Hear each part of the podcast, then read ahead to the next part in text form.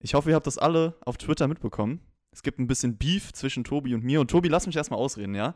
Du würdigst die Kunst der Lyrik nicht, du würdigst keine Wortspiele, keine Vergleiche. Deswegen, Distrack folgt, stell dich darauf ein, hab Angst, leb mit dieser Angst. So, Leute, ich habe kein Problem mit Wortspielen, aber ich zitiere, ich stehe gerade auf dem Schlauch wie ein unprofessioneller Feuerwehrmann. Ist das wirklich das, was Rap Deutschland bieten kann? Ich habe keine Ahnung von Sprachgesang. Äh, deswegen äh, spreche ich da auch nicht viel drüber. Aber was der Chris mir jetzt als Lyrik verkaufen möchte, das ist in meinen Augen ein Missbrauch der Sprache. Props an JG übrigens für diese Zeile, die du zitiert hast. Und schreibt's einfach in die Kommentare, Leute, ja, wenn ihr auf ich meine, meiner Seite schon steht. J Jiggy heißt, der hat nicht mal Twitter. Was soll das denn jetzt? Muss jetzt jeder Mensch Twitter haben, damit du ihn respektierst? Nee, aber dann könnte ich mal mit dem schreiben und könnte ihn mal fragen, ob er diese Line so krass findet wie du. Das ist einfach ein nettes Wortspiel. Nicht mehr und nicht weniger. Ich weiß gar nicht, warum du dich so aufregst, aber ich würde sagen, es gibt einen besseren Grund zum Aufregen, Tobi. Und zwar diese Raw-Ausgabe. Wollen wir reinstarten? Müssen wir.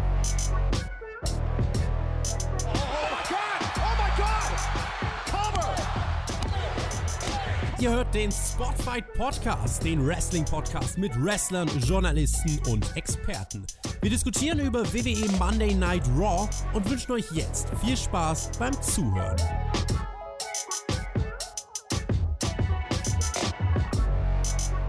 Wie auch bei SmackDown stand für die Raw-Episode nach dem WWE Draft die Season Premiere auf dem Programm. Es soll ein kleiner Neuanfang sein, der für Aufbruchstimmung sorgt. Wie sehr das bei dieser TV-Show geklappt hat, besprechen wir jetzt hier beim Spotfight Wrestling Podcast. Ich bin der Chris. Auch diese Woche habe ich den Rap-Nerd Nummer 1 an meiner Seite, Tobi. What's poppin'?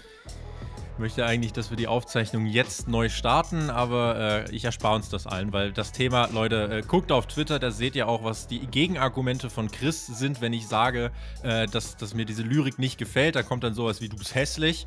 Aber gut, wenn das deine Nummer 1 Argumente sind, Chris, dann ist das so. Übrigens, wenn ihr wissen wollt, woher das Ganze kommt, äh, Raw vs. Nitro, äh, eines unserer Patreon-Formate, da kommt das Ganze her. Season Premiere Krass. Hier übrigens auch direkt neues Intro bei Raw äh, NF.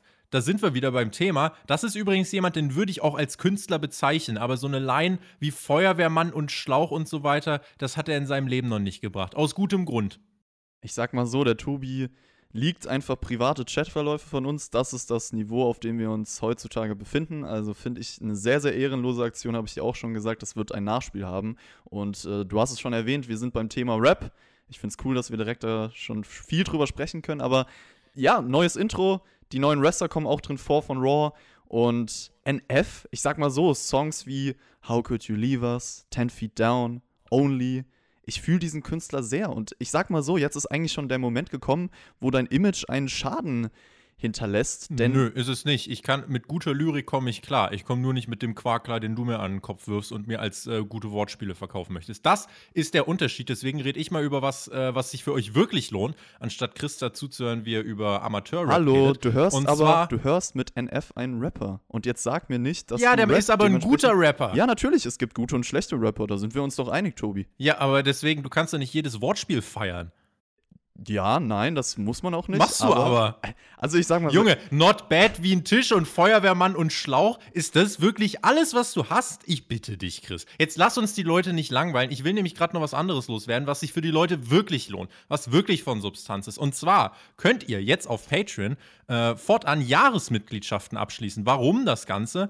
Äh, Ganz einfach, ihr könnt damit 15% sparen. Das heißt, ihr äh, zahlt einfach einmal einen Betrag, müsst dann auch gar nicht irgendwie jeden Monat äh, euer Patreon-Konto äh, bzw. euer PayPal-Konto oder so aufladen. Ihr zahlt einmal, spart dabei 15% und habt weiter Previews. Jetzt zum Beispiel am Samstag die Hell in a Cell-Vorschau, die kommt. Exklusive Formate, QAs, Raw vs. Nitro, wo Chris und ich wirklich eine ausführen. Äh, ich habe versucht, einen Diskurs zu führen, bis Chris irgendwann angefangen hat zu beleidigen. Insgesamt trotzdem über 600 Inhalte äh, und ihr könnt quasi jeden Tag mit der Jahresmitgliedschaft irgendwas hören. Und das kann ich euch nur härmsten, äh, wärmstens ans Herz legen, egal ob am Handy, äh, wo auch immer mobil, könnt ihr es auch hören, ohne Werbung, früher als alle anderen. Schaut gerne mal rüber. Das lohnt sich mehr als irgendwelche Diskussionen über Sprachgesang. Wärmstens ans Herz legen, sagst du. Weißt du, was auch warm ist? Das rote Licht, was wir zu Beginn von Raw gesehen haben. The Fiend liebt es ja. Genauso wie Mac in seinem geliebten Hamburg das Rotlicht auch liebt. Und mit rotem Licht startet diese Raw-Ausgabe. Alexa Bliss Wow! steht im Ring. Monday Night Raw. Er ist hier. Lasst ihn rein. Ja, Raw hat Retribution ja auch immer wieder reingelassen, deswegen wird logischerweise auch The Fiend hier reingelassen. Und wer jetzt denkt, The Fiend und Retribution, warum erwähne ich die in einem Satz? Was ist da für eine Verbindung da? Wartet kurz ab. Ich habe noch eine Frage vorher, Tobi. Dieser Entrance von The Fiend, sind wir uns ja eigentlich ich- einig, ist atmosphärisch, ist auch immer wieder cool, aber durch die ganze Erscheinung, durch alles, was mit ihm passiert ist, holt er dich immer noch ab. Also ist das etwas, wo du gebannt vor dem Bildschirm sitzt oder ist da die Magie auch verflogen? Es ist das Einzige, was am Fiend funktioniert. Für mich bisher, weil seine Matches bei mir nicht funktioniert haben. Aber den Entrance, den schaue ich mir immer gerne an. Äh, ist auch mit eigentlich das Beste fast an der Show. Naja, nee, na, müssen wir mal gucken. Aber äh, trotzdem, der Entrance geht schon noch klar. Aber man ist ja zumindest bemüht, noch was anderes jetzt äh, zu erzählen. Denn vor dem Fiend stand ja schon jemand im Ring. Und zwar Alexa Bliss. Aber leider gab es hier für mich schon so einen ersten Moment, wo, ja, wo ich so ein bisschen mich geärgert habe. Denn äh, die, Komment also, die Kommentatoren begrüßen uns. Raw Season Premiere, voll cool. Und dann ertönt die Musik des Fiends und die Kommentatoren, auch das rote Licht, sind total schockiert, weil was ist das für ein Geräusch? Der Fiend, er muss irgendwo sein. Aber wo ist der nur? Und dann steht direkt vor ihnen Alexa Bliss und die Kommentatoren sind total geschockt. Nein! Wo kommt sie denn her? Was könnte es damit auf sich haben? Aber äh, ja, trotzdem, wir werden ja gleich noch über den Fiend und Alexa Bliss sprechen. Das äh, zumindest mal etwas für den Fiend, was in die richtige Richtung geht. Wahrscheinlich aber nur so lange, bis es ein Wrestling-Match gibt. Die halten ganz süß Händchen, das hat mir natürlich zugesagt. Und dann taucht Retribution auf. Natürlich mit einem schön extra angefertigten Theme-Song. Fiend und Alexa Bliss scheint das eigentlich null zu jucken, keine Bewegung, wahrscheinlich auch wie ein Großteil der Fans. Und Ali hebt dann seine Hand, das Licht geht aus, Fiend und Bliss sind verschwunden. Und Haben die bei der ersten Thunderdome-Show auch schon gemacht, ne? Als der Fiend da stand mit Vince McMahon. Stimmt, diese Verbindung ist mir gar nicht mehr eingefallen. Exakt dasselbe, deswegen wusste ich direkt, was hier passieren würde. Es war relativ random, sagen wir es so. Es ist ein bisschen Fantasy-Show gewesen. Ja, ja, damit noch besser als vieles beim Rest. Das Hurt Business attackiert dann Retribution. Die haben ja in den vergangenen Wochen immer wieder ihre Probleme gehabt und das Hurt Business bekommt dann auch die Oberhand nach diesem Brawl. Und ich habe mich zu diesem Zeitpunkt der Show wieder mal gefragt, wo bleibt eigentlich die Erklärung von Ali? Weil das war ja für letzte Woche angekündigt, kam dann nie. Vor zwei Wochen ist er zu Retribution geturnt und bis zu diesem Zeitpunkt weiß eigentlich keiner warum. Keiner weiß, was seine Intention ist. Und ich habe mich nach wie vor gefragt, was soll das alles? Also bis zu diesem Teil der Show war halt kein Erzählstrang zu erkennen. Die Erklärung kam dann halt später noch, aber der Zeitpunkt war einfach der falsche. Die Erklärung kam zu einem Zeitpunkt, an dem Retribution dir eigentlich als Zuschauer nicht egaler hätte sein können. Das ist so ein bisschen das Ja. Problem. Übrigens, äh, ganz lustig, ne? Äh, Retribution kommt heraus. Die haben übrigens einen Theme-Song, der mehr Persönlichkeit hat als der von äh, Keith Lee. Die kommen hier raus und äh, dann kommt auch das Hurt Business raus. Also die ersten 10 Minuten von Raw sind gefüllt mit drei Entrances. Und dann gibt es diesen Brawl, aber Mia Yim muss sich diesen Brawl angucken und muss Backstage gehen, denn sie ist so eine krasse Anarchistin, so ein krasser Chaot, dass sie sich halt nicht mit Männern prügeln darf. Deswegen muss sie erstmal gehen. Ja, und sie musste gehen, weil das erste Match der Show nur unter Männern ausgetragen wurde. Hurt Business gegen Retribution. The Fiend erscheint währenddessen auf dem Titantron, aber das hat eigentlich von den Teilnehmern auch niemanden interessiert. Auffällig war für mich direkt, okay, das Hurt Business dominiert dieses Match. Es war ziemlich einseitig. Jeder von Retribution hat kassiert. T-Bar hat dann nach elf Minuten einfach im Full Nelson Submission Move aufgegeben. Aber das war noch nicht alles. Nach dem Match zerstört The Fiend dann eigentlich eigenständig alle vier Männer von Retribution. Und Tobi, ich weiß nicht, wie es dir geht, aber war das jetzt normales WWE-Booking oder war das das Ende von Retribution? Hat man sie sozusagen rausgeschrieben? Das war der Einstand von Retribution. Das war erst der Start. Du sollst nämlich jetzt ganz viel über diese Gruppierung nachdenken und dir Gedanken machen. Äh, dazu übrigens herzlich willkommen zurück, Mustafa Ali. Ich habe mir, ich stelle mir zu viele Fragen für das Produkt, das ist ganz offensichtlich. Bei den Kommentatoren verstehe ich zum Beispiel bis heute nicht, die haben doch mit Dio Madden monatelang sogar zusammengearbeitet. Vor nicht mal einem Jahr. Dio Madden existiert gar nicht mehr. Ja, Mace. Mace. heißt der jetzt. Aber warum, also selbst ich als Zuschauer kann da ja drauf kommen. Warum erkennen die Kommentatoren ihren eigenen Kollegen nicht? Kann man nicht wenigstens sagen, ja, das ist Dio Madden, der hat auch schon mit uns kommentiert, aber seit diesem Beatdown von Brock Lesnar ist er auf die Seite des Bösen gewechselt und hat jetzt was gegen das System WWE, findet diese ganze Brock Lesnar-Einsetzung, findet er, das gehört sich nicht für eine Liga. Es ist doch gar nicht mehr so schwer, da was zu erzählen. Nun ja, äh, dann haben wir dieses Match. Ich weiß auch weiter nicht, wen ich als Fan anfeuern soll. Das Hurt Business, was jede Woche wehrlose Faces verprügelt oder Retribution, die WWE zerstören wollen. The Fiend und Alexa übrigens auch Heels normalerweise, also eigentlich nur Heels am Anfang der Show. Eigentlich nur Heels am Anfang der Show. Aus meiner persönlichen Perspektive, nun Retribution will WWE zerstör äh, zerstören. WWE zerstören heißt weniger WWE und bei der Qualität des aktuellen Produkts gäbe es da eigentlich Schlimmeres.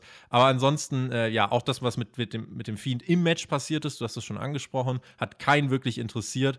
Und das Match, was soll man sagen? Mustafa Ali, neuer Anführer einer Gruppierung, die äh, ein Match nach fünf Minuten durch die Queue verloren hat. Hier clean in the middle of the ring via Submission verliert und allein dann danach im 4 gegen 1 vom Fiend zerstört wird. Äh, ja, also ganz ehrlich, zu dem Zeitpunkt war mir die Erklärung von Mustafa Ali dann eigentlich auch egal. Es ist eigentlich vollkommen logisch, denn WWE zahlt es ihnen heim. Retribution sagt, wir wollen WWE zerstören und WWE denkt sich, nö Leute, wir zerstören mhm. euch. Das ist ja. Sinn und Zweck dieses Segments gewesen und ich reg mich auch gar nicht drüber auf, weil ich sowieso sehr kritisch gegenüber Retribution eingestellt war von Anfang an. Also ich habe theoretisch auch kein Problem damit, wenn sie verschwinden würden. Objektiv kann man natürlich sagen, okay, man hat diesen Akt jetzt wochenlang versucht zu präsentieren, einen neuen Anführer vor kurzem ins Boot geholt und jetzt werden sie halt alle in einem Match zerstört und dann noch 4 gegen 1 abgefertigt. Und ich benutze das Wort eigentlich nie, weil ich finde, die Leute übertreiben immer damit. Aber hier würde ich auch sagen, das gleicht schon fast einer Beerdigung so. Und ich kann. War sie, deutlich ja, ich, also ich kann sie endgültig nicht mehr ernst nehmen. Das muss man festhalten. Es fehlt einfach alles bei diesem Stable. Bis dahin kein Hintergrund. Ja, du musst ja überlegen, von wir, wir, wir wirklich verprügeln alle, die da im Performance Center sind und äh, zerlegen alles und schneiden Ringseile mit einer Kettensäge durch, hinzu, wir verlieren in einem belanglosen Match via Submission im Opener bei Raw gegen Hurt Business. In wie vielen Minuten überhaupt? Weil das ging ja nicht mal zehn Minuten, oder? Ging das? Elf Minuten, Minuten ging's. Elf Minuten, ja, okay. Wir verlieren in elf Minuten clean in the middle of the ring. So, Glückwunsch, ihr seid Chaoten. Aber darum ging es ja auch nur, hat Mustafa Ali ja dann erklärt. Geht ja gar nicht um Gewinn. Siege, Niederlagen sind sowieso egal, ist ein überholtes Konzept. Ja, also man müsste meinen, eigentlich sind sie damit Geschichte, aber ich denke, es wird nächste Woche ganz normal weitergehen, als wären sie die große Macht von Monday Night Raw. Gibt es jetzt dann eigentlich die Fehde von Ali gegen den Fiend?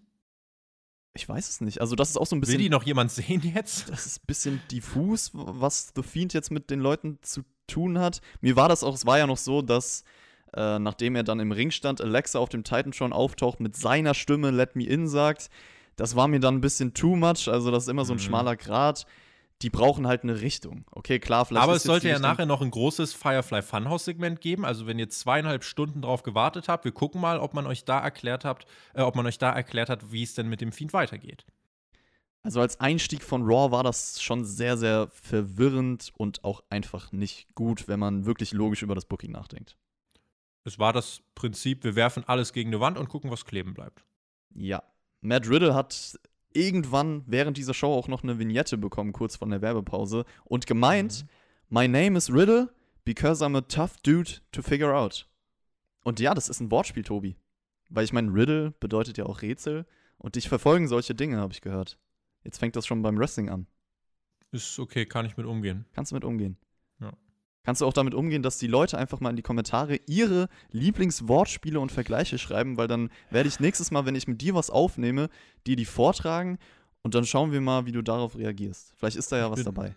Ich bin dafür, dass es einfach ein paar vernünftige Leute gibt, die äh, das Wortspiel, was ich vorhin von dir vorgetragen habe, was ich jetzt nochmal hier vortragen möchte. Ich stehe gerade auf dem Schlauch wie ein unprofessioneller Feuerwehrmann. Ich möchte nur, dass die Leute mir wenigstens da beipflichten und sagen, sorry, Chris bei allem Respekt, das ist keine gute Rapline.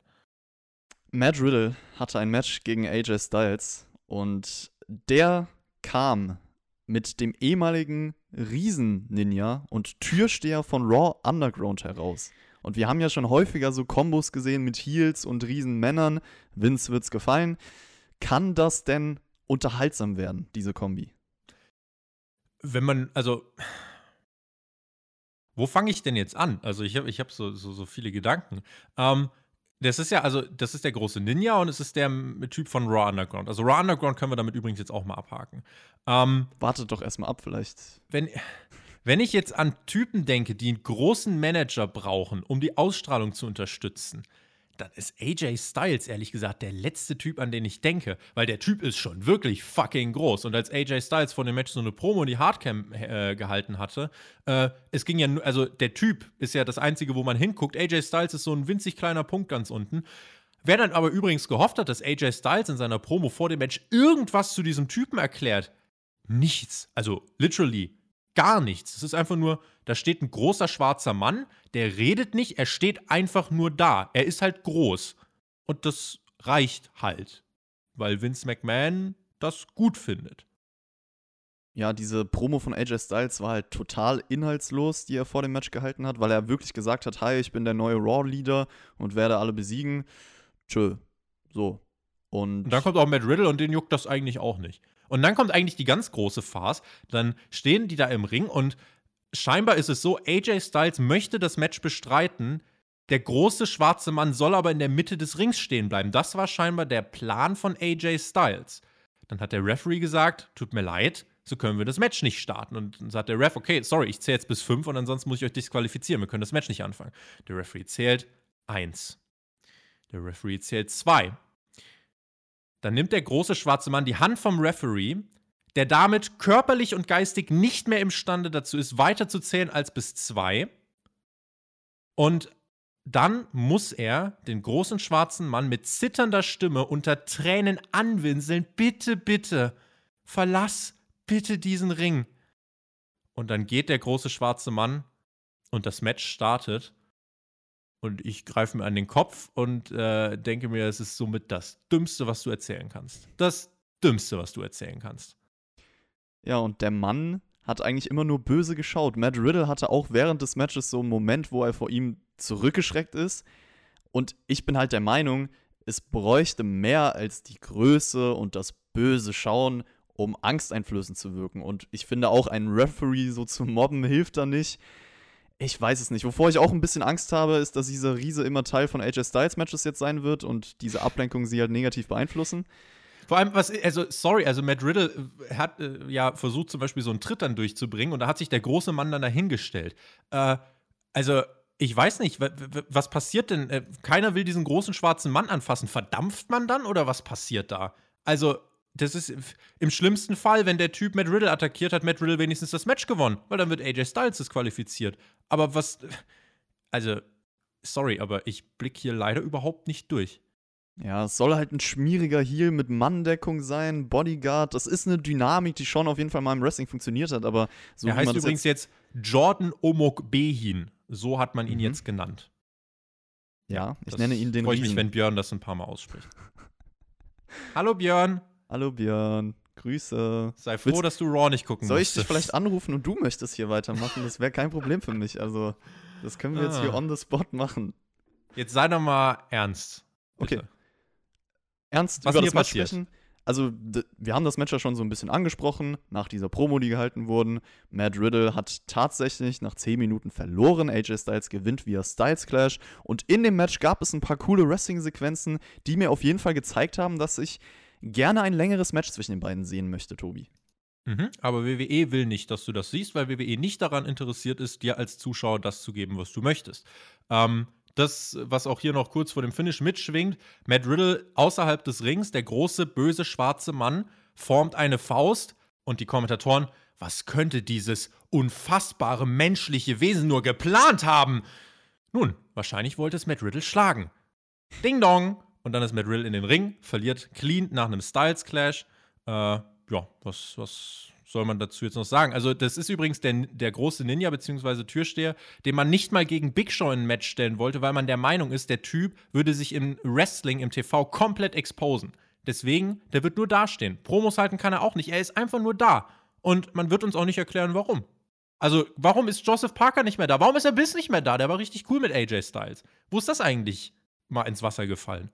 Das ist eine gute Frage. Ich finde es aber auch spannend, wie sehr du immer noch auf die Kommentatoren achtest bei diesen TV-Shows. Ja, sorry, ist halt auch Teil meines Jobs hier. Ja, auf jeden Fall. Aber das ist crazy, wie oft man sich über jede einzelne Line sozusagen aufregen kann. Das ist korrekt, aber wird nicht besser. Also AJ Styles mit einem erfolgreichen Raw-Einstieg, wenn man jetzt äh, nach diesem Sieg geht. Matt Riddle auf der anderen Seite hat einfach richtig Schiss vor diesem Riesen gehabt und das war's dann auch für ihn bei der heutigen Show. Ihr könnt übrigens, äh, wir werden ja auch nachher noch über Keith Lee sprechen. Äh, Keith Lee ist jetzt auch knapp zwei Monate schon im Main-Roster, Matt Riddle ja seit dem 19. Juni. Schreibt uns wirklich sehr gern mal, wie ihr äh, beide jetzt findet, so im Main-Roster, nach äh, einigen Monaten bzw. Wochen bei Keith Lee. Äh, das würde mich wirklich mal interessieren, weil ich habe jetzt auch zum Beispiel schon von jemandem gelesen, äh, das, was mit Keith Lee passiert, findet er wirklich gut, das mit Matt Riddle nicht so gut. Ich bin da sehr gespannt. Also schreibt uns gerne mal, ob das jetzt so ein weiterer Fall ist von ja, NXT-Talente, die gewastet worden sind, oder sagt ihr, die haben beide im Main-Roster sich gut behauptet. Bin ich gespannt. Es folgt dann ein Highlight-Video zu Randy Orton und Drew McIntyre, die ganze Fehde. Drew McIntyre wird von Charlie Caruso interviewt und mir ist da eingefallen, gab es eigentlich einen Payoff mit der ganzen Charlie und Garza-Sache? Ah, wahrscheinlich am Ende hat er sich für Demi Burnett entschieden, war das das? Wo ist Demi Burnett? Wo ist sie eigentlich? Stimmt. Ja, Die gut, wurde von Retribution verjagt. Ja, ja, genau. Und Garza ist abgehauen, dann hat sie sich gedacht, nö, das ist nicht der Mann, den ich möchte. Ich wiederhole, WWE ist nicht daran interessiert, dir einen Payoff zu liefern. Ja, also Garza ist nicht der Mann, den sie möchte, deswegen hat sie sich für mich entschieden. Hallo Demi, ich komme Mhm. gleich zu dir. Da Ja. hinten. Ja, Mach bis später. Sehr da hinten. Bei den Büchern. Äh, Bei den Büchern, genau. Sehr gut. Sie ist gerade am Lesen. Sie bildet Sehr sich. gut. Drew McIntyre hat auch eine Promo gehalten, hat versucht, die Leute zu bilden, indem er sagt: Randy Orton, als ich dich zum ersten Mal gesehen habe, wusste ich, du bist der egoistischste, selbstsüchtigste, aber auch gefährlichste Wrestler der WWE. Und als du die Legenden attackiert hast, wusstest du, ich würde durch mein Temperamentproblem das Hell in a Cell Match annehmen. Und er spricht dann auch diese Hell in a Cell Statistik der beiden an. Orton hatte ja schon viele dieser Matches, Drew McIntyre noch kein einziges, aber das wird ihn nicht aufhalten. Warum trägt Drew McIntyre schwarz? Vielleicht geht er zu einer Beerdigung. Kleine Kampfansage für später inklusive. Mhm. Ich habe mir gewünscht, dass es nicht nur ein Brawl gibt. Jetzt hat man hier noch eine Promo rausgehauen. Äh, über das Main Event Segment nachher können wir noch ein bisschen was sagen. Sieben Matches sind es übrigens, die Orton in dieser äh, karriereverkürzenden Konstruktion bestritten hat. Immerhin baut man diese Statistik in die Fehde ein. Das ist ganz interessant. Ansonsten ist bei dieser Promo jetzt auch nicht was Neues rausgekommen oder so. Man, zählt, man erzählt eigentlich nur, was bisher passiert ist. War Aber eine, mal kein Brawl. ja, war eine solide Promo. Und es wurde dann eine Grafik eingeblendet, unten rechts im Bildschirm. Da habe ich kurz mal drauf geguckt und habe gesehen, wow, Hell in a Cell this Sunday. Okay, ich habe nämlich bis zu diesem Zeitpunkt ohne Spaß vollkommen vergessen, dass das die Go-Home-Show der Raw-Seite sein sollte. Hast Mhm. du wahrscheinlich auch gemerkt, weil normalerweise greift man sowas ja irgendwann mal am Anfang auf, vielleicht auch in der Anmoderation oder so, aber mir ist es einfach bis zu diesem Zeitpunkt nicht bewusst gewesen und es sind, glaube ich, drei, vier Matches offiziell, Tobi. Aktuell sind drei Matches offiziell angekündigt. Wenn wir Bailey und Banks noch mit reinnehmen, was da auch stattfinden wird, dann haben wir fünf Tage vor der Großveranstaltung vier angekündigte Matches. Das ist das, was der Promoter WWE für nötig hält, um dich als Zuschauer dazu zu bringen, dieses Event zu schauen. Aber wir haben die Herausforderin Nummer 1, die jetzt bei der Raw Show auftaucht, Lana. Lana is the best. Lana number one. Lana is the best. Lana number one.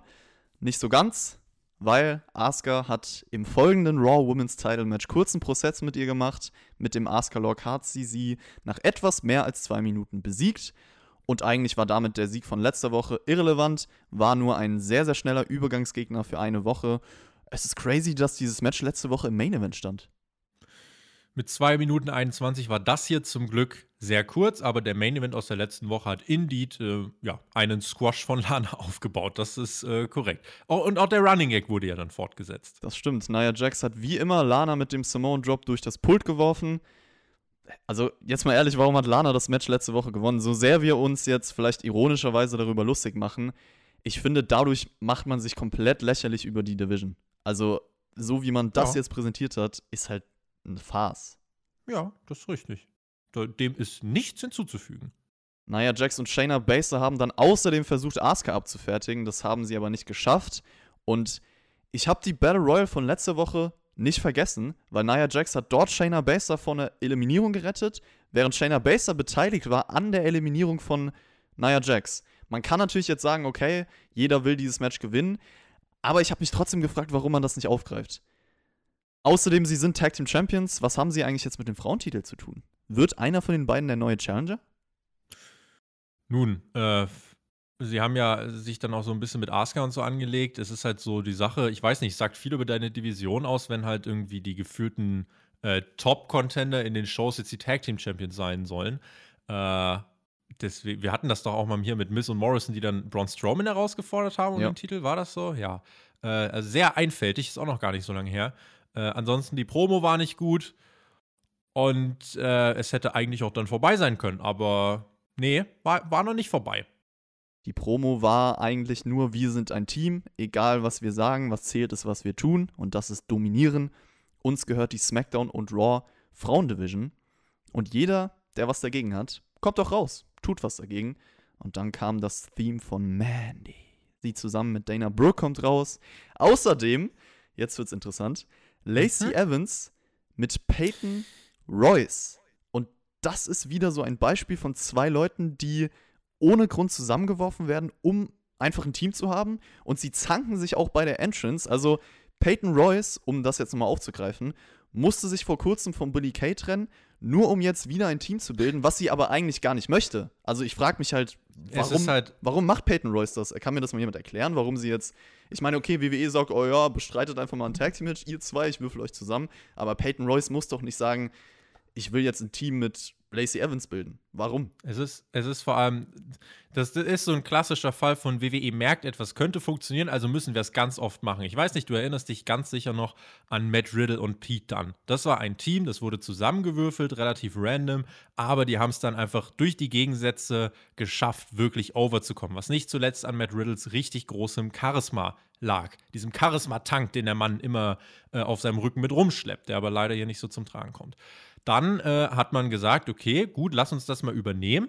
Äh, erinnerst du dich noch, wie Shayna Baszler und äh, Nia Jackson Team geworden sind? Die haben sich geprügelt und haben, haben sich dann gefragt, wollen wir Freunde sein? Und dann waren sie Freunde. Tobi, wir sind uns Auch auch, gerade am Prügeln und Beefen. Wollen wir eigentlich Freunde sein? Wir sind gute Freunde. Ja, lass mal, lass mal, lass mal Full Gear gucken in zwei, drei Wochen. Hast Bock? Auf. Auf geht's. Auf. Auf. Äh, so, und äh, also haben wir mit Nia Jax und äh, Shayna Baszler noch so ein Team, wo das nicht funktioniert. Du, wie wär's, wenn wir noch mal zwei zusammenwürfeln, die nicht miteinander klarkommen, mit Lacey Evans und Peyton Royce? Mensch, das ist doch mal richtig einfältig. Und dann Aber warte, warte, warte, warte. Wenigstens waren sie noch bei Raw, weil komm, ich, ich lasse dir den Triumph erzählen. macht man nicht übrigens auch gerade bei NXT mit Drake Maverick und Killian Day noch mal exakt dasselbe? Ist das echt? Das kommt ja überall vor. Nur. Warum werden so viele Leute random zusammengewürfelt? Es wurde noch komischer. Ja, wurde es. Danach kam der Riot Squad heraus. Weißt du, bei welchem Brand der Riot Squad ist? Dynamite. Dynamite. Dynamite! Dynamite. So, der Riot Squad kommt raus. Und der aufmerksame WWE-Zuschauer, wenn es den noch gibt, wird festgestellt haben, die sind bei SmackDown. Sogar die Kommentatoren erwähnen, ja, stimmt, die wurden ja zu SmackDown gedraftet. Aber scheinbar wollen sie noch eine Chance bei Raw haben. Und ich zitiere Tom Phillips, der meinte, Why not some SmackDown Superstars here on Monday Night Raw? Ja, Tom, warum wohl? Warum wohl nicht? Warum machen wir nicht einfach ein paar SmackDown-Stars bei Raw? Ja, Weil denn- SmackDown-Superstars sind.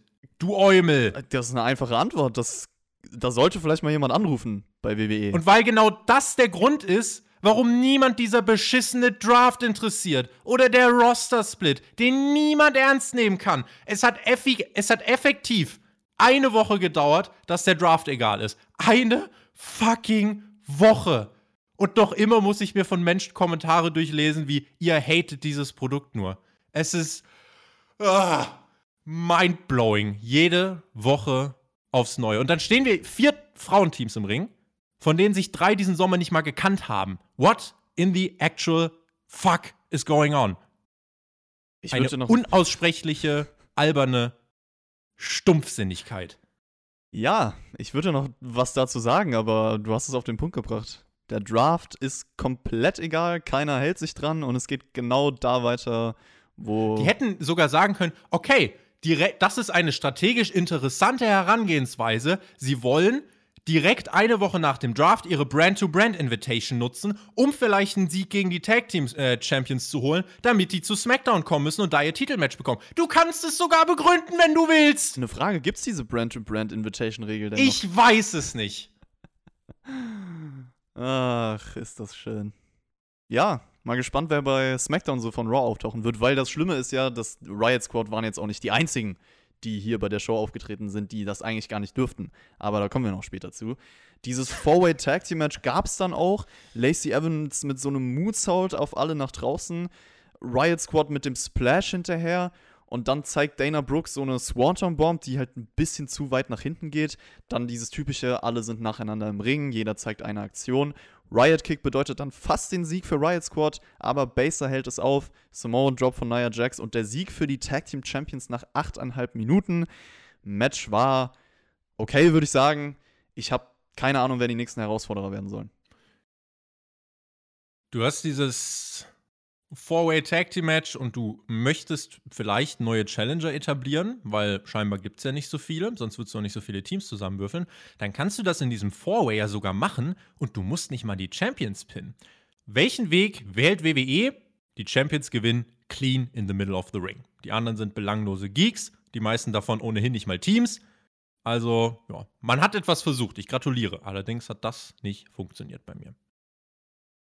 Vor fünf langen Monaten wurde Elias von einem Auto angefahren. Und für Elias konnte derjenige immer noch Jeff Hardy gewesen sein. Und deswegen hat er ihn auch letzte Woche attackiert. Jetzt ist es Zeit für sein Konzert. Und wir begeben uns einfach mal komplett weg vom Wrestling. Aber ich bin ehrlich, als ich diese Show gesehen habe, dachte ich mir, ja. danke. Wirklich. Tatsächlich. Das mit Abstand Beste bei dieser Wrestling-Show war etwas, was nichts mit einer Wrestling-Show zu tun hat, nämlich ein Musikkonzert. Ein verdammt gutes Musikkonzert. Das ist natürlich auch Geschmackssache, Chris. Äh, aber ich konnte mich hier. Ich, er hätte weiterspielen können. Er könnte einfach weiterspielen. Ja, er hätte die Stunde noch voll machen können, hatte sogar eine Band am Start. Es gab dieses Who Wants to Walk with Elias. Dieses Mal kann kein Fan mitschreien, weil halt keiner da ist. Das Walk with Elias selber, was danach dann noch gemacht wurde, hat man dann mit einer Audiospur eingeblendet und dann werden halt zwei Songs von ihm gespielt, um sein Album auch zu bewerben die Songs waren echt nicht schlecht. Klar, es ist Geschmackssache, aber ganz ehrlich, so ein bisschen Musik zu hören war für mich das Entspannteste bei Raw. Und ich war einfach glücklich, dass ich mal kurz abschalten konnte, zuhören konnte. Und alles ist easy. Ach ja. Es war fantastisch. Das war wirklich. Äh, und dann vor allem auch die Transition dann wieder zu einer Wrestling-Show hin, das, was dann auch gleich kommt. Das fand ich auch richtig cool gemacht. Dieses Segment war abwechslungsreich, hatte nicht wirklich viel mit Wrestling zu tun, deswegen war es verdammt unterhaltsam und erfrischend. Äh, das war, ja, das, das war Genugtuung. Dieses Segment war tatsächlich sehr schön. Ich hätte das mal in der Badewanne schauen sollen oder so. Shaggy macht das ja manchmal. Hätte bestimmt gepasst. Das kannst du jetzt für dich behalten. Das ist was für den Nachschlag, da können wir gleich drüber reden. Äh, aber damit wir nicht demonetarisiert werden, würde ich dich bitten, hier aufzuhören. Ich wollte jetzt eigentlich nur wegen Entspannung sagen, aber. Ach so, okay. Äh, ja. Ich dachte, das ging. Äh, ja, okay, nee, dann. Dann geht das. Ja, die Leute im Thunderdome haben auch ihre Handylichter am Start gehabt. Feuerwerk war da. Elias war auch Face für mich nach diesem Konzert, absolut. Also, wer kann sowas ausbuhen? Und dann gibt es ein kleines Gitarrensolo von einem maskierten Mann. Jeff Hardy ist es. Der hat ja auch viel mit Musik zu tun. Könnt ihr auch gerne auschecken. Und Elias kann dann der Attacke mit der Gitarre ausweichen. Backstage ist er fuchsteufelswild. Bei Hell in a Cell fordert er Jeff Hardy heraus zu einem Match. Das wird es auch geben, wurde offiziell gemacht, glaube ich sogar. Mhm. Genau. Und. Aber kein Hell in a Cell Match. Also nein, das, das wäre äh, natürlich das wäre es ja noch. Vielleicht kann Jeff Hardy trotzdem irgendwie ganz oben auf die Zelle klettern, die noch gar nicht runtergelassen wurde und eine Swanton Bomb von oben zeigen. Das Eigentlich müsste aber Elias ja fast gewinnen, so als Rückkehrer, ne? Da sprechen wir in der Preview auf Patreon drüber, Tobi. Das ich bin gespannt. Äh, ist, das ist etwas, das könnt ihr in der Preview auf Patreon hören. So sieht's aus.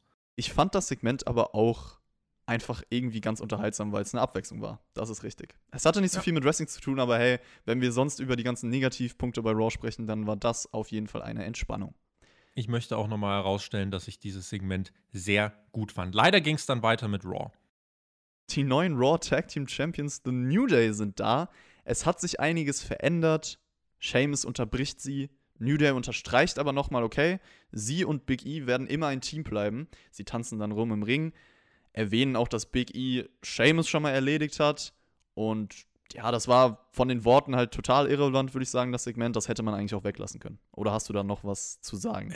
Also ich, da, ich dachte, du machst jetzt noch weiter mit dem Backstage-Segment von Miss Morrison, aber das können wir Das nachher auch noch mit dann. abhaken. Da, ja, ja, genau. Weil das war das nächste, was ich gesehen habe. Deswegen meinte ich auch gerade, ich hatte keinen Bock auf Raw. Das, was jetzt hier passiert ist, Kofi gegen Sheamus äh, und auch was da so passiert ist und so, das war eigentlich wie bei SmackDown schon eine kleine runde Geschichte, fand ich insgesamt. Du hattest diese kleine Promo von dem Match, klar, nichts Neues und so, äh, aber New Day, die halt dann ein bisschen rumblödeln, Sheamus, der sich denkt, das kann doch alles nicht wahr sein, dann das Match und insgesamt der Payoff für die Faces, keine Twists, keine Turns, einfach ein cleaner Sieg für die Faces nach einem guten Match, beziehungsweise ein cleaner Sieg für Kofi Kingston gegen Sheamus in dem Fall, äh, habe ich nichts dran auszusetzen. Das sind noch die Dinge, die mich am wenigsten an dieser Show stören. Und es war auch, äh, hat, hat Zeit bekommen, äh, war wahrscheinlich sogar das relevanteste Match an diesem Abend, glaube ich. Äh, mit diesen 13 Minuten auch gut gefüllt. Big E hat man ab und zu eingeblendet. Das finde ich ganz cool, dass man diese kleinen Pixelquadrate jetzt mit äh, reinbringt. Äh, die Match-Story gab es auch, war klein und war aber vorhanden. Deswegen, ich ja, habe hier nichts dran auszusetzen. Eine Frage wegen Big E. Darf man das eigentlich? Also ich meine, er ist ja auch bei SmackDown, aber das zählt dann nicht, wenn man im Thunderdome bei Raw auftaucht. Einfach. Das zählt nicht. Das ist eine Thunderdome zu Thunderdome Invitation. Okay, gut, dann haben wir eine ganz neue Regel. Aber ansonsten finde ich das auch eigentlich ein süßes Zeichen von ihm. Ich finde es auch immer noch gut, dass die Jungs ein Team bleiben, weil sie kommen seit Jahren wie wahre Freunde rüber. Und dass man sowas man nicht bricht, finde ich auch eine Abwechslung. Ich kann das denen Mhm. abkaufen. Deswegen bin ich da vielleicht einer der wenigen, die sagt, okay, New Day, ich habe kein Problem damit, dass sie sich nicht splitten. Sheamus und Kofi finde ich auch hatten ein ganz gutes Match, weil sie auch einfach ein paar Emotionen verkörpert haben. Das ist der Unterschied zu vielen Matches bei dieser Show. Also ich finde durch ihr Selling, durch ihre Bewegung, es ging gut hin und her. Sheamus versucht so ein White Noise vom Top Rope, aber Kofi kann entkommen und es gibt dann den Russian Leg Sweep vom Seil. Nearfall, Trouble in Paradise geht durch. Kofi Kingston siegt nach 13 Minuten und Mark Henry war übrigens auch noch auf diesem LED-Board zu sehen. Ja, ganz gutes Match. Kofi Kingston ist Champion, deswegen auch richtiger Sieger für mich. Kann ich mich auch nicht Runde beschweren. Runde Geschichte hat halt leider auch nichts mit dem Aufbau für Hell in a Cell oder so zu tun. Wahrscheinlich nicht, ja. Das, Wobei, äh, vielleicht sucht sich Seamus irgendeinen random Partner und dann sehen wir einen Tag Team Title Match. Stimmt, irgend so ein Team, wo, wo kompletter Gegensatz und äh, das, das wäre mal was Neues. Ja. Mustafa Ali, der Kollege, der hat dann eine Promo mit dem Rest von äh, Retribution im Rücken gehalten und da kam dann tatsächlich eine Erklärung. Er meint nämlich, er kann so viel Chaos erzeugen, mit einem Klick kann er alles zerstören. Und das letzte Jahr saß ich zu Hause, weil WWE keine Ahnung hatte, wie sie mit einem wie mir Geld machen sollen. Riesenfehler. Ich habe diese Leute, die neben mir stehen, die ganze Zeit beobachtet. Er gibt dann auch zu, dass er der mysteriöse Hacker bei SmackDown war. Und er hat das alles getan, weil dieser Platz hier voller Korruption ist, talentierte Leute werden vergessen, Träume werden zerstört. Ich habe sie jetzt zusammengetrommelt, die Wahrheit wird ans Licht kommen. Wenn irgendjemand die Wahrheit versucht aufzuhalten, wird er fertig gemacht. Und das hat sehr gut funktioniert am Anfang dieser Show. Seine große Power ist Chaos kreieren. Meine erste Reaktion war das okay, aber wenn ihr trotzdem verliert, dann seid ihr trotzdem Geeks. Tut mir leid. Und dann redet Ali darüber, dass die Company es nicht schafft, Geld zu verdienen, auch nicht mit seinem Namen Geld zu verdienen. Äh, wo ich Ali leider widersprechen muss mit der Realität. WWE hat im letzten Quartal so viel Gewinn gemacht wie noch nie zuvor. Also ja, Mustafa, du bist der Hacker, aber nein, du liegst falsch. WWE geht's finanziell sehr gut und äh, sie haben mit deinem Namen nicht noch mehr Geld verdienen müssen. Die Promo, wie sie vorgetragen war, äh, ja, war okay. Der Inhalt leider total blödsinnig. Auch, dass Mia Yim und, Q, äh, und Co. nie eine Chance erhalten hätten. Mia Yim hatte einen guten Spot bei NXT, an der Seite auch von Keith Lee. Sie stand auf Takeover-Cards. Also diese Story leckt halt vorn und hinten. Und Mustafa Ali erzählt halt leider auch ziemlich viel Quatsch. Also da kann er natürlich nichts dafür. Aber ich, ich muss mich zum Beispiel gerade auf eine, äh, unter einem News-Video muss ich mich gerade schon wieder, äh, oder muss ich gerade jemandem widersprechen, der mir gerade erklären will, WWEs größte Einnahmequelle wären YouTube-Videos. Das ist halt auch Quatsch. Und deswegen auch Mustafa Ali hat hier ebenso Quatsch erzählt, dem möchte ich äh, energisch widersprechen. Ja, diese ganze Mustafa Ali-Promo. Ich finde, er kann Promos halten, er kann sprechen, er bringt das auch rüber, aber es kommt halt nicht an. Nach allem, was bei dieser Show passiert ist, nach allem, was bisher mit Retribution passiert ist, man kann es ihm nicht abkaufen. Und die Worte lösen sich dadurch in Luft auf. Also hätte man das vielleicht vor einer Woche einfach gebracht und jetzt die ganze Scheiße da weggelassen am Anfang, dann würden wir jetzt hier sitzen und natürlich immer noch sagen, Retribution ist halt Retribution. Aber, das wäre spannend. Also ein bisschen spannender als vorher. Genau.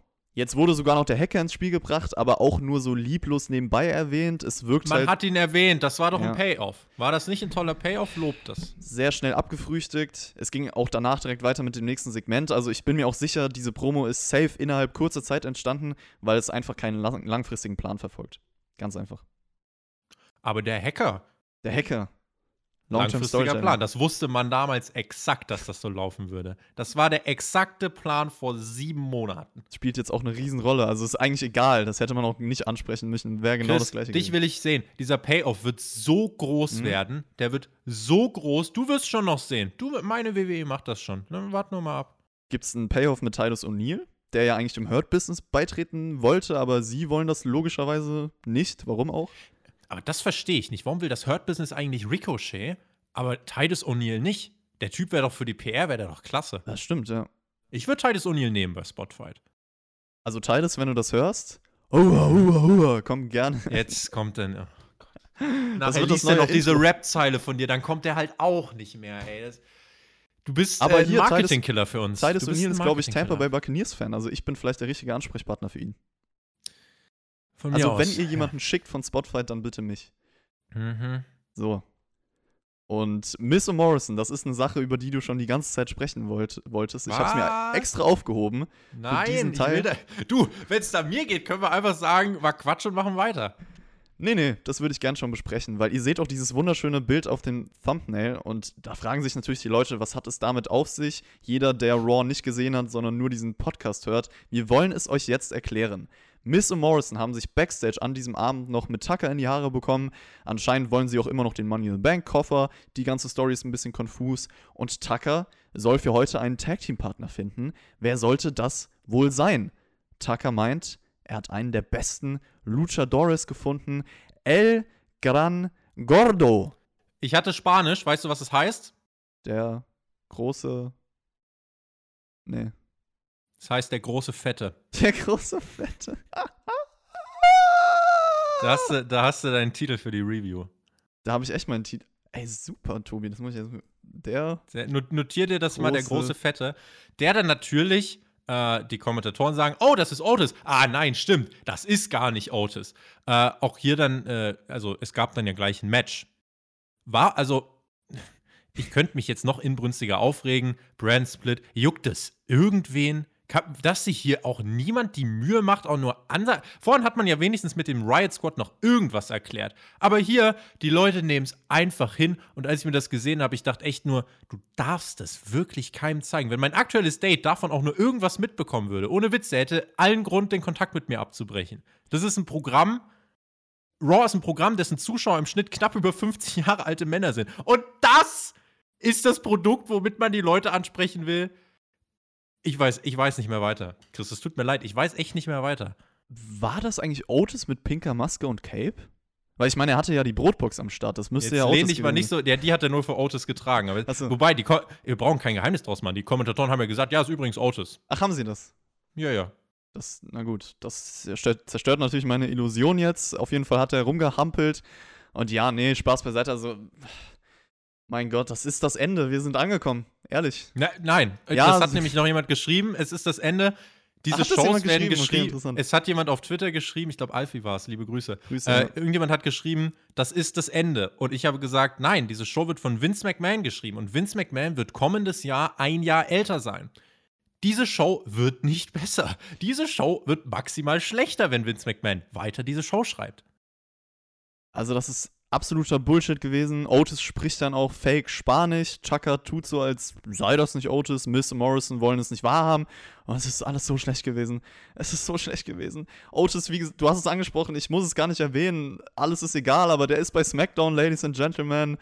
Keine Ahnung. Miss das ist jetzt wieder ein Punkt, da dachte ich mir, der arme Mann, weil der hat Klartext gesprochen, hat eine Promo gehalten, hat nämlich Eine gute gemeint, Promo. Genau, eine richtig gute Promo. Hat gemeint, Otis macht den Money in the Bank Koffer zu, zu einer Farce. Er hat ihn damals genutzt, um World Champion zu werden. Er hat eine Legacy damit kreiert und Ja, läuft. gut, dass Miss jetzt nicht seine Sachen eine, Fa eine Fast draus werden lässt, ne? Ja, okay, das ist nochmal ein das, anderes ist halt, Thema. das ist halt schon wieder das, das ist schon wieder der Punkt. Und ab dann, also der Ansatz ist gut, aber sobald Logik und das WWE-Produkt ins Spiel kommt, ab dann fällt alles in sich zusammen. Es bleibt nur ein kleines Staubhäufchen übrig. er hat auf jeden Fall noch gemeint, jetzt läuft so jemand mit diesem Koffer rum und zerstört das Image. Jeder feuert Otis nur an, weil er der Underdog ist und jeder Mitleid mit ihm hat. Und ich glaube auch persönlich, wenn Fans da wären, würde Otis nicht angefeuert werden. Das ist nochmal ein anderes Thema. Miz, wie gesagt, mit einer richtig guten Promo, viel Feuer drin. Wir wissen alle, das kann er, absolut Real Talk. Der Koffer bei Otis verliert sowas von in Relevanz. Er ist das Gegenteil von einem zukünftigen World Champion. Leider geht die Promo Ja. komplett unter, weil auch The Miz in seiner Rolle aktuell Comedy-Geek ist. Ja, zukünftiger World Champion. Also weiß nicht, was Jonathan dazu sagt. Ich bewundere wirklich, wie Jonathan es immer geschafft hat, etwas Positives aus allem rauszusaugen. Was kann man hier sagen? Äh, immerhin hat man einen lustigen Namen gefunden mit dem großen Fetten. Aber Immerhin haben wir einen Titel für diese Review. Danke, Raw. Siehst du, wir haben einen Titel für die Review. Ist doch gar nicht so schlecht alles. Ja, das Mensch. So. Das Tag-Match, das ging dann viereinhalb Minuten. Natürlich gewinnen Tucker und Otis. Otis zeigt so ein paar beweglichere Aktionen. Das war übrigens fast ein Squash, will ich nur mal sagen. Äh, Übrigens auch bezeichnend, die 24-7 Geeks sind auch während des Matches zwischen, zwischendurch noch hergelaufen, ne? Ja, du hast eben erwähnt, 50 plus Leute schauen diese Show. Ich glaube, dass nicht mal ein Grundschüler das hier unterhaltsam gefunden hätte. Das gleiche kann man eigentlich auch über das 24-7-Titelgeschehen sagen. Das ging währenddessen auch noch ab. Otis kriegt Backstage Essen von Mandy Rose geschenkt. Alle haben sich lieb, alle tanzen. Und dann vor allem, ich sehe dieses Segment dann auch noch danach. Äh, New Day, Otis, Tucker und Mandy sind einfach da, tanzen und dann setzt die Musik von N äh, NF ein und ich trage jetzt bleibende Schäden davon. Weil ich muss das jetzt immer damit in Verbindung bringen, dass dieser großartige Künstler sein Meisterwerk oder eines seiner Meisterwerke für diese Show leihen muss. Es ist wirklich, also diese Show war zeitweise wirklich nah am geistigen Missbrauch dran. NF geht wirklich unter die Haut, Leute. Also hört euch diesen Künstler an. Ja, Ja, meine, und meine, meine Mageninhalte gehen bei dieser Show aus mir raus. Es ist harte Kost gewesen, das stimmt. Es ist wirklich harte Kost gewesen. Und ich dachte mir danach auch wieder, Leute, es gibt auch noch anderes aktuelles Wrestling. Also, wer mal ein bisschen über New Japan erfahren möchte, es gibt. Da war doch dieses Turnier vor da, kurzem. da war oder? dieses Turnier. Es gibt diese Woche ein Special bei uns hier auf Wow! hier bei Spotfight. Ja. G1 Climax 30 Review. Auf Patreon wird die heute Abend noch irgendwann verfügbar sein und Freitag dann für alle auf YouTube. Das ist doch auch mal eine schöne Abwechslung. Genau, weil wir werden jetzt quasi ein Jahr alt hier auf dem Kanal und werden deswegen kleine Specials immer mal raushauen. Übrigens auch am Mittwoch, haltet mal die Augen offen, dort wird es auch ein Überraschungsvideo geben. Ich wundere mich, was das sein könnte. Hm. Hm, auf jeden Fall wird es kein so großer Letdown wie Otis hier. Generell, auch das, äh, bitte, äh, wenn, wenn sich die Leute gleich wieder über das Fazit wundern, manche vielleicht, wir sind bei der Go-Home-Show von Raw und müssen ein, ein ja, Otis mit Money in the Bank Brotdose in Pink mit Maske sehen, der der große Fette heißt und hier ein Squash-Match bestreitet gegen The Miz und John Morrison. Würde ich nur mal einordnen. Vielleicht wird die Überraschung am Mittwoch ja ein Firefly Funhouse-Segment von den Jungs bei Spotfight. Es war auf jeden Fall bei Raw jetzt Zeit für Firefly Funhouse. Bray Wyatt steht drin, findet den Hammer von The Fiend, findet die schwarze Schafsmaske und ich weiß nicht mehr genau, was der dritte Gegenstand sein sollte, Tobi, weil den hat er kurz angeguckt, selber überlegt und dann gedacht, ah ja, weißt du noch, wann er den eingesetzt hat oder was das war? Ich habe dieses Segment komplett verdaut schon wieder. Okay. Ich, also, ich habe ja vorhin schon mal angedeutet, stell dir vor, du bist jemand, der sich denkt, oh, ich bin großer Fiend-Fan, ich will wissen, wie es weitergeht. Okay, nachher gibt es ein Firefly Funhouse-Segment. Äh, du kannst jetzt gleich weitermachen und dann kannst du uns mal zusammenfassen, was haben wir in diesem Firefly Funhouse-Segment gelernt? Wir haben gelernt, dass er sich freut, neue Freunde bei Raw gefunden zu haben. Wir haben gelernt, dass er Ramblin' Rabbit verspricht, ein besserer Freund zu sein. Dann sehen wir die ganzen Rückblicke auf die Male, wo Ramblin' Rabbit schon getötet wurde. Mercy the Buzzard schnappt sich ihn dann trotzdem. Also das Versprechen hat er direkt gebrochen. Und zu guter Letzt taucht Alexa Bliss auf, meint, unser Spaß beginnt gerade erst. Und ja, mit Alexa Bliss kann man sicherlich viel Spaß haben. Hattest du denn aber Spaß bei diesem Segment, Tobi? Ich, wie gesagt, hab's gesehen. Ich erinnere mich an nicht mehr so wirklich viel. Das Duo vom Fiend und Alexa Bliss finde ich super. Dieses Joker-Harley Quinn-Ding, das habe ich jetzt auch schon oft angesprochen, finde ich gut. Ist die Frage, wie man es jetzt in Storylines und so weiter umsetzt. Wir haben am Sonntag ein Pay-Per-View. Es gibt keine Storyline, nichts. Der Fiend stand letztes Jahr im, im Main-Event von Hell in a Cell übrigens. Ähm, oh Gott, erinnere mich nicht dran. Oh ja, äh, aber da hat man jetzt nichts weiter aufgebaut. Dieses Segment war inhaltlich leider leer. Alexa Bliss spielt ihre Rolle sehr gut. Ich finde die Kombination auch cool. Es braucht halt ein zugeschnittenes Programm. Und die Richtung fehlt aktuell. Mal schauen, ob da die nächsten Wochen mehr draus entsteht. Schade für alle, die wirklich zweieinhalb Stunden gewartet haben, um dieses Segment zu gucken. Nur um dann zu merken, äh, ja und jetzt? Ha, Loser. Hat der Vince einmal gelacht? Pow! Weißt du, wer auch ein Loser ist? Sag's mir, Tobi. Der Liester? Der Liester, Keith der, der, Lee. Der, Kie, der Kiester. Der Kiester. Keith Lee. Braun Strowman gegen Keith Lee war das letzte Match bei Raw. Braun Strowman zählt.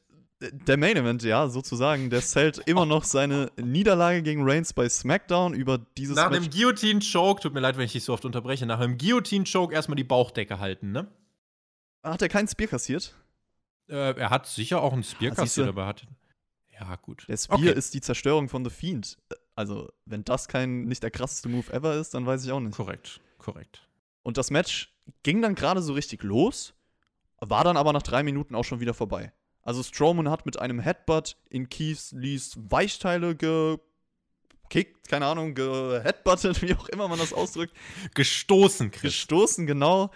Ganz komisch, eine DQ gab es auch überhaupt. Also war der Referee abgelenkt? Nein, oder?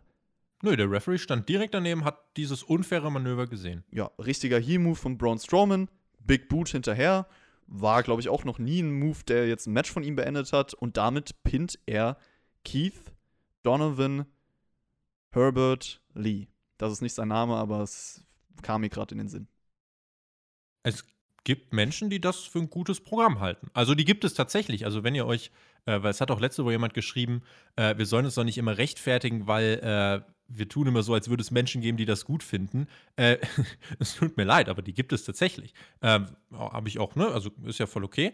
Nur wenn ich das so sehe, dann, ich weiß nicht, der, der, es geht ja schon damit los. Also, what the fuck? Wir, wir müssen wieder bei Basics anfangen. Der hier geht verletzt in dieses Match. Und gewinnt nach drei Minuten. Aber warte mal ganz kurz, ist Braun Strowman Heal? Ja, willst du mir sagen, dass Keith Lee Heal ist? Nein, aber seit wann ist Braun Strowman Heal? Habe ich was verpasst? Ja, aber der hat doch gegen, der hat doch äh, hier im Raw Underground gegen Dabakado, ist Dabakado nicht ein Heal? Keine Ahnung, aber Braun Strowman ist doch gerade kein Liebling oder so.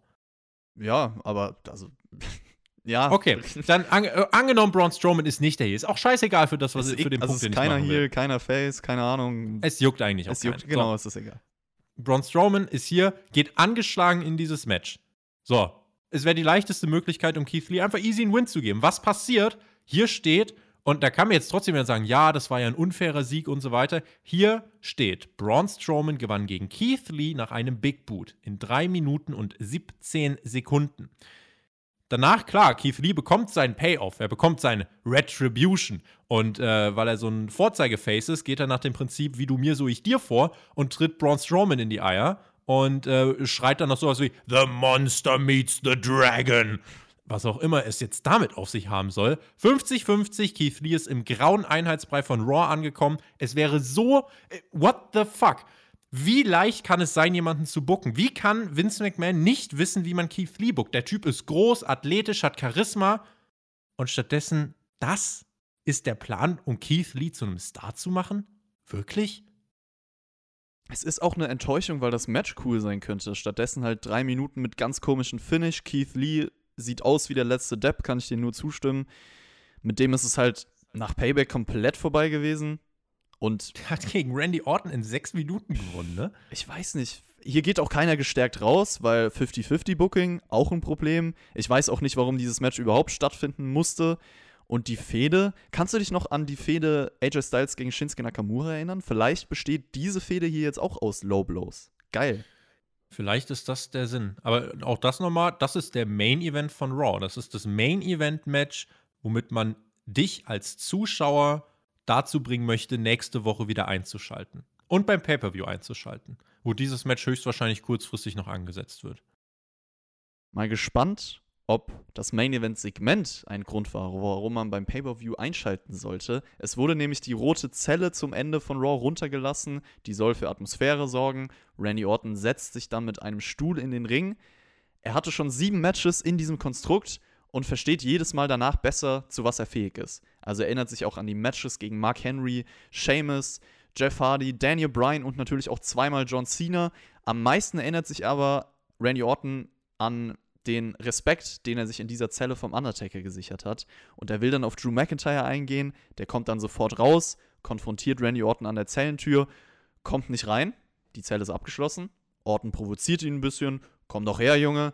McIntyre holt dann eine Riesenzange hervor, kann sich so den Weg freimachen damit hätte Randy Orton eigentlich auch rechnen können, das haben wir schon häufiger gesehen. Und Drew verschließt dann Undertaker-like die Zellentür hinter sich. Aber bevor wir die Auseinandersetzung weiter sehen können, geht die Show mit diesen Bildern off-air. Spannung soll kreiert werden. Tobi, möchtest du jetzt unbedingt sehen, wie die zwei sich die Köpfe einschlagen? Will ich unbedingt sehen, wie die beiden sich die Köpfe einschlagen? Nö, will ich nicht. Äh, vor allem, ich weiß nicht, stimmst du mir jetzt zu, dass der Brawl diese Woche hätte stattfinden sollen? Schön hier am Ende des Matches, nicht letzte Woche oder wann auch immer. Wäre das nicht wirklich sinnvoller gewesen? Stattdessen hier, nein, du bringst nicht den Brawl, du bringst, also. Ich bin gerade am Überlegen, ehrlich gesagt. Aber, also ich glaube, ich habe da einen Ticken eine andere Meinung, aber red erstmal weiter. Bin ich der Einzige, der glaubt, man hat hier das ganze Käfiggimmick einfach mal kurz getötet? Weil das große Gimmick ist doch, es gibt keinen Weg, in diesen Käfig zu kommen. Und Drew McIntyre Bolzenschneider, bin drin. Ja, das hat man halt schon öfter gemacht. Also du hast ein Pay-per-View, bei dem ist dieser Käfig, der Pay-per-View ist nach diesem Käfig benannt, nach dieser, nach diesem diabolischen Konstrukt, bei dem jedes einzelne Match deine Karriere verkürzt. Randy Orton beginnt seine Promo, ja, ich habe schon sieben Hell Cell Matches hinter mir in den letzten 20 Jahren, ja, ja, ja.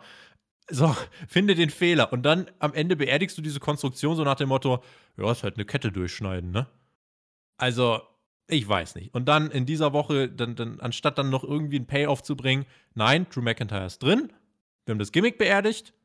Und das war Raw. Viel Spaß mit Hell in a Cell. Anstatt hier dann noch zu sagen, hey, cool, gib noch einen Beatdown irgendwie gegen Orton, äh, Drew kann sich endlich rächen oder so. Nö, du hast letzte Woche dein Pulver, was die Brawls angeht, verschossen. Und diese Woche denkst du dir, okay, dann bringen wir keinen Brawl, machen wir was Bild aus. Ist jetzt, ja, finde ich, nicht äh, der ideale Schlusspunkt einer Go-Home-Show. Also es ist ganz nice gewesen, wie Orton auf seine vergangenen Hell in a Cell Matches eingeht. Ich finde es auch immer noch ganz gut, wie da so eine gewisse Hitze bei den beiden entsteht, wenn sie sich gegenüber befinden. Trotzdem hat die Feder auf jeden Fall, ja, ist kühler geworden, sagen wir es so. Man hat das jetzt hier langsam aufgebaut, diese körperliche Auseinandersetzung nicht gebracht, sondern angedeutet. Ja, wenn ihr das sehen wollt, dann schaut euch den Pay-per-View an. Das ist grundsätzlich nicht dumm. Ich weiß nur nicht, ob das von der Struktur her jetzt in der Fehde passt, weil da würde ich dir zustimmen. Es ist ja so, dass sie sich schon so häufig gebrawlt haben und dann jetzt hier auf einmal diese, dieses Konstrukt zu wählen, ja, man baut die Spannung auf und die Auseinandersetzung seht ihr dann im Pay-Per-View. Das Ding ist halt, wir haben schon so viele Auseinandersetzungen gesehen, weil eigentlich würde ich jetzt sagen, es ist für ein Endsegment in Ordnung gewesen von der Idee her, aber so wie die, wie die Fehde bisher abgelaufen ist, ist es halt schwierig. Und ich, ich bin auch gespannt, ob man noch irgendwie Bilder sieht, wie dieser Brawl jetzt weiterging, weil man muss es ja zumindest mal erwähnen, dass sie sich noch gebrawlt haben oder so. Ja. Glaubst du? Weil, ja, gut, ich meine, Drew McIntyre sagte nicht einfach, ach, die Show ist vorbei, gut, dann gehe ich halt Was in dieser Show gibt dir die Hoffnung, dass WWE sich genötigt sieht, dir als Zuschauer zu erklären, was hier passiert ist? Nichts. Trotzdem war dieses Segment für mich in Ordnung und immerhin ein Match, was irgendwie ein bisschen Dynamik aufgebaut hat. Es war zumindest etwas, was mit Hell in a Cell zu tun hatte. Von den drei offiziell bestätigten Matches ist das, ja, der Fall. Aber Raw insgesamt hatte viel Schlechtes, viel Sinnloses, viel Dummes. Das Ende von Retribution eigentlich, die ganze Frauen-Tag-Team-Division. Der Draft ist jetzt schon vollkommen egal. Der ganze Mist mit Otis. Strowman gegen Keith Lee. Da gibt es einige Beispiele. Und besonders schlimm ist der Aufbau für Hell in a Cell, weil der überhaupt nicht da war bei dieser Show. Wie gesagt, es war eine Go-Home-Show. Orton McIntyre und Jeff Hardy gegen Elias sind, glaube ich, die einzigen Matches, die auf der Raw-Seite kurz vor dem Pay-Per-View feststehen. Und das waren eigentlich auch die einzigen Sachen, die solide bei dieser Raw-Ausgabe waren. Das war insgesamt eine schlechte Show, ganz schwer zu schauen, harte Kost, es war anstrengend und ich möchte nochmal, bevor du dein Fazit sagst, Tobi, einen Tweet von Björn zitieren. Der hat nämlich auf Twitter gerade äh, seine Meinung zu Raw geschildert und geschrieben, Bericht von Raw gelesen. Ich glaube ja mittlerweile, dass es sich um ein Experiment von Jan Böhmermann handelt. Und dann weiter mit, wie lange man WWE-Fans trollen kann, ohne dass sie dem Produkt den Rücken kehren. Hoffentlich kommt bald die Auflösung des Experiments. Interessante Theorie, Björn, schreibt Chris Stryker darauf. Das ist in der Tat eine interessante Theorie, ist vielleicht ein soziales Experiment. Ähm, ich bin froh, dass ich dafür bezahlt werde. Lieben Dank an Jonathan. Anders ist das eigentlich, finde ich, nicht zu ertragen. Ich finde übrigens auch, weil du gerade so die, die Women's Tag Team Division gesagt hast, ich finde, das sollte man benennen als die Division von Frauen, die sich zu Teams zusammenschließen. Aber mit Tag Teams hat das ja relativ wenig zu tun. Das mit Abstand Beste an Raw war ein Musikkonzert. Ansonsten trage ich von dieser Ausgabe bleibende Schäden davon. Äh, ich weiß nicht, gibt es Menschen, die sich das wirklich drei Stunden lang anschauen und sagen, naja, so schlimm ist es ja jetzt nicht? Gibt's auf Gibt jeden es Fall. das wirklich? Ist auch in Ordnung für die Leute auf jeden Fall, sagen wir immer wieder. Aber schreibt gerne mal in die Kommentare, das würde mich interessieren, wie ihr diese Raw-Ausgabe geschaut habt. Also welche Segmente habt ihr euch angeschaut? Was habt ihr vielleicht geskippt? Gibt es jemanden, der wirklich komplett ohne was zu skippen durchgeschaut hat? Schreibt euer Sehverhalten bitte in die Kommentare. Ich freue mich ja auch, wenn jemand Spaß an dieser Show hat, ohne. Kopfschmerzen zu bekommen, weil das ist halt bei mir passiert. Äh, weil diese Ausgabe teilweise, wie schon gesagt, geistiger Missbrauch war. Definitiv nicht 100% schlecht. Wie gesagt, das Konzert war cool, auch das mit Seamus und Kofi konnte ich was mit anfangen. Das Ganze am Ende war jetzt auch äh, nicht eine maximale Katastrophe, nur ich fand, das war äh, relativ unglücklich. Äh, aber der Großteil dieser Show ist halt ein Mittelfinger an jeden Fan. Und äh, dass am Sonntag eine Großveranstaltung ist, für welche WWE Stand jetzt drei Matches offiziell angekündigt hat, unterstreicht halt alles. Ich weiß nicht, ob sich von euch noch jemand daran erinnert, wie es mal war, als man sich auf so ein Pay-Per-View gefreut hat, weil es ein Special-Event war. Das hier war Raws Abschlussshow vor einem Special-Event. Wow. Und das Traurige ist, die Card liest sich nicht schlecht.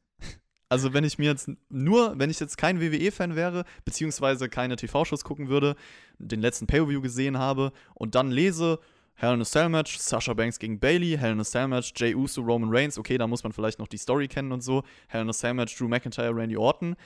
Ich meine, das sind Matches, wenn man die liest, da könnte man eigentlich was draus machen. Könnte man. Also der Pay-Per-View muss auch nicht zwingend eine Katastrophe werden. Das aber nicht, wir ne? sind ja hier, um diesen Aufbau zu bewerten. Der Pay-Per-View selbst. Ähm, und, und auch was man da erwarten kann, wie gesagt, das ist nochmal was für die Preview, aber wir sind hier, um den Wert dieser Show zu bewerten, auch für den Aufbau für Hell in a Cell. Und da war es halt leider äh, ein ziemlicher Reinfall. Ihr könnt das übrigens auch ähm, auf unserer Website auf spotfight.de könnt ihr auch an der Abstimmung teilnehmen und könnt uns da sagen, äh, ob ihr uns zustimmt, ob ihr uns nicht zustimmt. Dort gibt es so eine Umfrage. Wie bewertet ihr die Season Premiere von Raw? Und da könnt ihr mal klicken. Wir gucken jetzt mal, wie die letzte Raw-Ausgabe wieder abgestimmt wurde. Mach mal. So, wir sind auf der Website spotfight.de. Letzte Raw Review. Ich muss die Show noch erstmal bewerten, damit ich. Ah, nee, ich kann auch einfach die Resultate sehen. Ich will ja hier die Abstimmung nicht. Solide Mhm. von den meisten. Also, Gefolgt von vollkommen egal. vollkommen egal, das habe ich noch hinzugefügt, weil das irgendwie so ein bisschen das Motto der Show war, als ganz schlechte Variante. Und manche, ja, okay, ein Vote für sehr erfrischend. Also, Leute, ihr könnt noch mehr bei, diesen, bei dieser Umfrage teilnehmen. Dann haben wir noch eine, eine repräsentativere Umfrage. Repräsentativ finde ich ist gut, weil äh, diese Ausgabe war repräsentativ für das, was ich von deinen Rap-Zeilen halte. Also da musst du eigentlich ja fast schon zugeben, dass meine Welt ein höheres Niveau hat als diese Das Raws. ist ein Level. Es ist exakt Das ein ist Level. hart. Das ist der größte Disrespect und deswegen gibt es einen Diss-Track und deswegen möchte ich jetzt auch diesen Podcast abschließen und Okay. wünsche euch allen trotzdem eine wunderschöne Zeit. Bleibt gesund, Leute, ganz, ganz wichtig aktuell. Ja, wir hören uns. Bis zum nächsten Mal. Tschüss, genieße Wrestling.